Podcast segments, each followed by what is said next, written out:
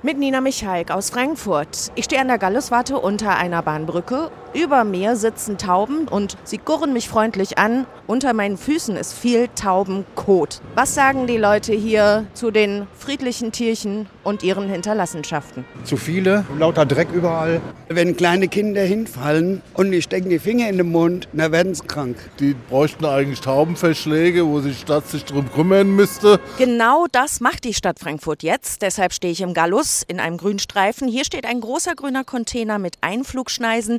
Neben mir steht Gregor Langweg. Ihre Gesellschaft für Wiederverwendung und Recycling GWR betreut das Taubenhaus. Was ist Ihr Ziel? Die Tauben, die hier in der Nähe unter der Brücke sitzen, nach hier zu verlagern, um dort hinten an der Brücke für mehr Sauberkeit für die Bürger zu sorgen. Das zweite wichtige Ziel ist aber, die Taubenpopulation zu kontrollieren.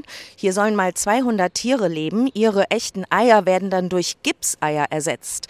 Robert Schewitzki. Sie organisieren das alles. Ich habe auch schon äh, Nester vorbereitet mit Gipseiern. So schaut das Ganze am Ende aus. Und wenn die Taube gerade nicht im Haus ist, der Mitarbeiter da ist, werden die Eier ausgetauscht.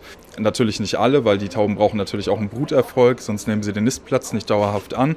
Die Eier selbst sind aus Kunststoff, aber auf das Gewicht ausgelegt, was ein Taubenei an sich selbst auch hat. Auf was muss man eigentlich achten, wenn man Taubeneier austauscht? Äh, Taubeneier dürfen nicht ausgetauscht werden, wenn sie länger als sieben Tage gelegen haben. Wie man sieht, die Nistzellen sind auch durchnummeriert. Das heißt, dort haben wir auch die Dokumentation, seit wann liegt ein Taubenei da oder wie viele liegen eben da und wie viele Taubeneier wurden an welchem Nistplatz ausgetauscht. Es gibt Städte, die den Tauben sogar die Pille verfüttern. Wiesbaden will männliche Tauben sterilisieren lassen und Limburg, da gab es ja Proteste, will sie gleich töten.